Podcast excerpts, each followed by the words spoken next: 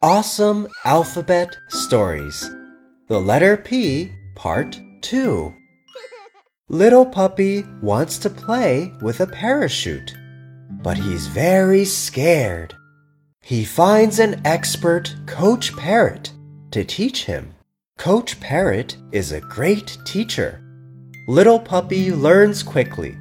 To celebrate, Coach Parrot buys Little Puppy a pizza. Parrot, parachute, pizza, puppy.